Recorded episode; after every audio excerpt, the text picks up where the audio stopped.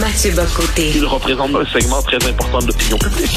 Richard Martineau. Tu vis sur quelle planète? La rencontre. Je regarde ça et là, je me dis, mais c'est de la comédie. C'est hallucinant. La rencontre. Bocoté. Martineau. Alors, Mathieu, il y a une journaliste qui est accusée de transphobie. Raconte-nous ça. Alors, c'est en France, pardonne-moi, évidemment. C'est en France et il y a donc une, un homme qui est devenu une femme, donc on pourrait dire une femme trans, qui, euh, qui prend une certaine place dans l'espace public et des militantes féministes considèrent que quand on change de, genre, comme on dit aujourd'hui, ça ne veut pas dire qu'on change de sexe. Et dans une émission publique, la militante féministe Dora Mouton a refusé de nommer cet homme politique d'y voir une femme. Il a dit c'est un homme transféminin, pour reprendre la, la formule. Eh bien, ça vaut à cette euh, jeune femme d'être poursuivie par des associations qui prétendent lutter contre la transphobie. Donc, elle est poursuivie pour avoir dit cela, pour avoir refusé d'affirmer qu'un euh, qu'un homme qui est devenu une femme est une femme au même titre que quelqu'un qui est, euh, on pourrait dire femme depuis toujours, si tu me permets cette expression. Et là, il y a une tribune qui est parue dans Marianne. Marianne, c'est un hebdo français. Une tribune qui est parue pour dénoncer le fait qu'on puisse traîner devant les tribunaux quelqu'un pour mégenrage, appelons ça comme ça. Entraîné devant les tribunaux, pourquoi? Pour avoir refusé cette conception nouvelle de, de l'être humain, cette conception nouvelle de, de l'identité sexuelle, qui consiste à dire que on notre identité sexuelle n'est pas liée à notre nature, à notre biologie, qu'il s'agit d'une pure construction sociale, d'une pure euh, autodétermination on parle de l'autodétermination de genre aujourd'hui. Ben c'est ça. donc, donc, Mathieu, Mathieu, pour être clair, je crois, je corrige-moi si je fais erreur, mais cette euh, femme trans, euh, elle est la première trans à avoir été élue maire, hein, je crois. Oui, exactement, bon, ok. Alors, elle a été élue maire. C'est la première femme trans. Est-ce que c'est une, c'est un homme qui a passé sous le bistouri, qui a eu une opération, qui a suivi un traitement hormonal, ou c'est quelqu'un qui s'est auto euh, défini comme femme? Alors, j'espère ne pas me tromper, mais je ne crois pas qu'il y ait eu le traitement hormonal. Mais, mais ça se pourrait que je me trompe. Je le précise tout de suite. Je le précise tout de suite, mais je ne crois pas que ce soit le cas, d'autant que cette question n'est plus centrale. Pourquoi? Parce qu'on l'a vu en Écosse récemment.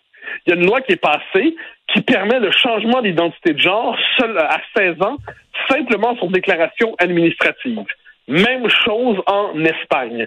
Donc, tout l'enjeu aujourd'hui de l'idéologie de trans, ça consiste à faire en sorte que votre reconnaissance d'identité de genre ne, ne dépende pas du changement hormonal ne dépendent pas de la thérapie, ne dépendent pas de l'opération de changement de Et donc, donc, Mathieu, si toi, un matin, tu te lèves et tu te dis femme et tu fais la demande, euh, l'administration, la mairie, l'institution, l'organisme, le gouvernement ne peut pas dire non, euh, tu n'as pas le droit. Ils doivent absolument, obligatoire d'acquiescer à ta demande.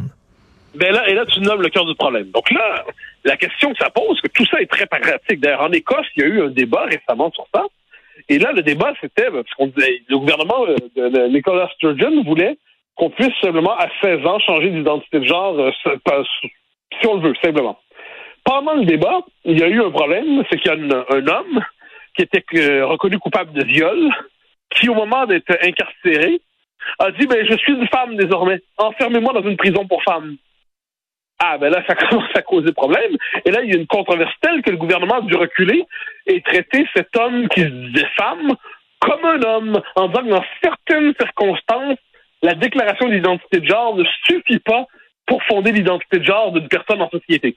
Donc là, tu vois où est-ce qu'on est rendu. Dans la tribune à laquelle je fais référence, qui est parue dans Marianne, on pousse ça un peu plus loin, puis on demande ben, un instant, qu'on comprenne bien est-ce qu'il est encore possible d'affirmer aujourd'hui, par exemple, qu'une femme, euh, pardon, un homme ne peut pas être enceinte? C'est comme ça. Un homme peut pas être enceinte. Et puis, une, une femme peut pas avoir un cancer du pénis. C'est comme ça.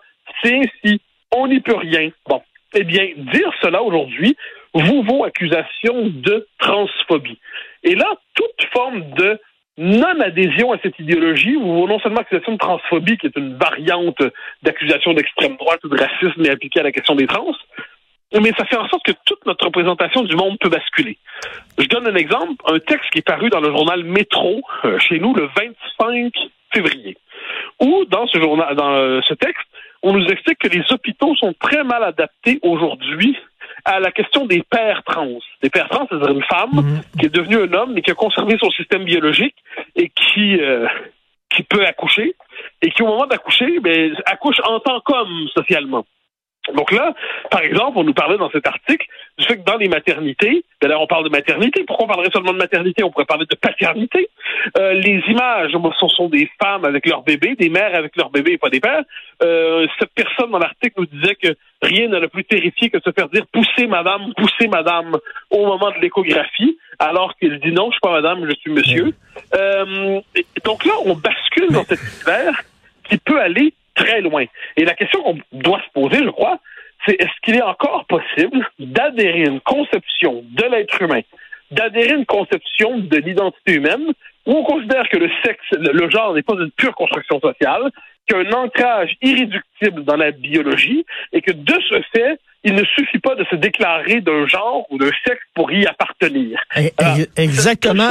Et c'est drôle parce que on parle d'appropriation culturelle. Dire, on dit aux enfants ne vous déguisez pas en mexicain parce que c'est pas votre culture, mais tu peux t'approprier le sexe de, de- c'est complètement débile. Les, les lois sont totalement arbitraires. Et pour moi, je vais te dire moi ce que je pense là, et euh, ça va peut-être choquer des personnes. Je m'en fous totalement. Un homme qui passe sous le bistouri pour se transformer en femme, selon moi, c'est une opération de chirurgie esthétique extrême. Il a changé son apparence, mais il n'a pas changé de sexe. Ça, c'est ma vision des choses. Non, mais dire cela aujourd'hui te vaut accusation d'extrême droite. C'est ça la vérité. On est dans un système idéologique qui fait en sorte que tout, tout remise en question des nouveaux progrès dits sociétaux vaut extrême droitisation.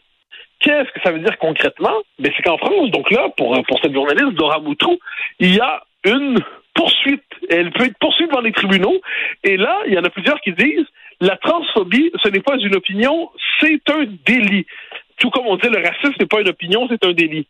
Mais quand on regarde la définition qui est aujourd'hui donnée du racisme, on comprend que la note d'adhésion au multiculturalisme vaut euh, accusation de racisme, le refus de l'immigration massive vaut accusation de racisme, mais de la même manière, le refus d'accepter l'idée qu'il suffit de se déclarer d'un sexe pour y appartenir, ou d'un genre, comme ils disent aujourd'hui, eh bien, ça vaut accusation de transphobie. Donc, on est véritablement dans un espèce de monde à l'envers, un monde qui, font, qui, marche, qui marche sur la tête, comme ça, et les Mais- conséquences de cela, c'est que ça fait une société de plus en plus autoritaire. De plus en plus autoritaire, pourquoi? Parce que c'est la subjectivité tyrannique. La subjectivité tyrannique, c'est je dis que je suis quelque chose, donc vous devez être obligatoirement d'accord avec moi, et si vous ne l'êtes pas, vous me persécutez. Donc, si vous me persécutez, et là, qu'est-ce que ça veut dire concrètement? Dans les circonstances? Mais ça veut dire que je pourrais demain, quand on aura passé la phase de l'identité de genre, puis on sera rendu plus loin, peut-être avec les xénogenres, si je dis que je suis un elfe, si je dis que je suis blanc, on peut Ben oui. imaginer d'autres Ben- choses, et puis vous reconnaissez pas l'identité de genre que je m'attribue, eh bien, je pourrais vous accuser de tous les mots. Mais, On- mais moi, tu mettons le, mon point de vue là, sur ça. Euh, pourquoi, mais, euh, tu sais, pourquoi les gens ne, ne pourraient pas se contenter de ne pas être d'accord en disant, je suis pas euh, d'accord avec parce ce que, dit ton Richard. propos est jugé comme propos haineux. C'est fou. Pourquoi il est haineux? Parce que quelqu'un dit je suis cette chose et tu n'es pas d'accord avec son autodéfinition.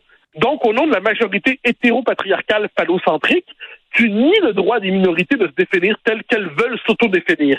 Dès lors, c'est un propos haineux. Les propos haineux sont pas permis. Donc, c'est pas une opinion, tu vois, c'est un propos haineux, il faut te faire taire.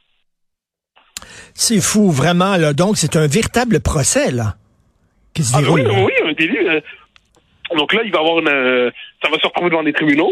Se retrouvant devant les tribunaux, donc c'est probablement devant la 17e chambre en, France, qui est la- le tribunal de la, Ouais. de la liberté, euh, de la liberté d'expression.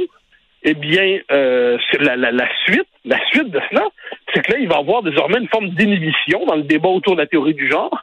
C'est-à-dire, celui qui veut exprimer quelques réserves par rapport à ça peut à tout moment se retrouver devant les tribunaux.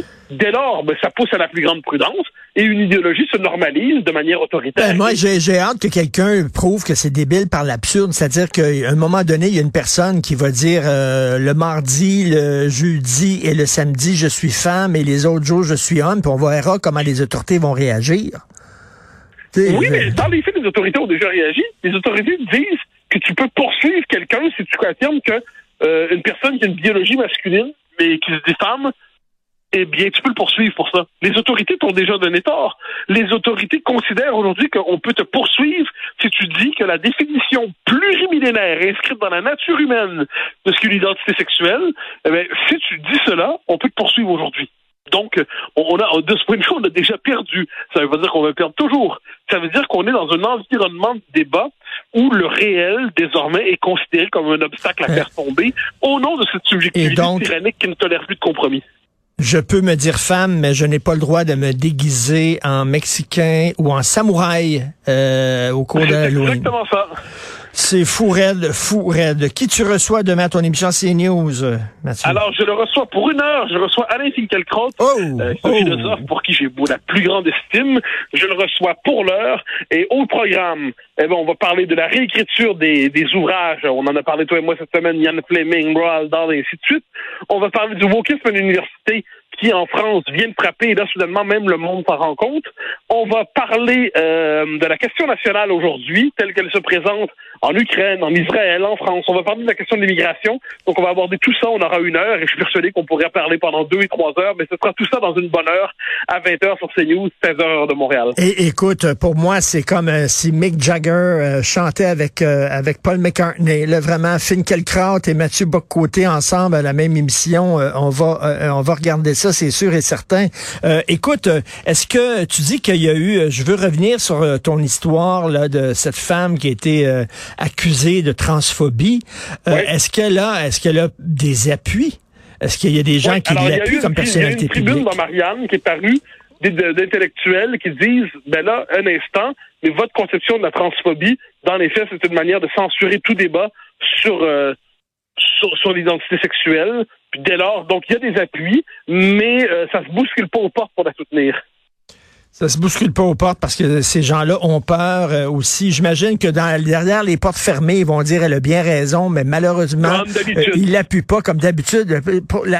C'est la preuve qu'il y a un climat de peur qui s'installe. Et c'est pas vrai que ce ne sont que des petites anecdotes. Il y a un climat qui est en train de s'installer qui est propice à la censure.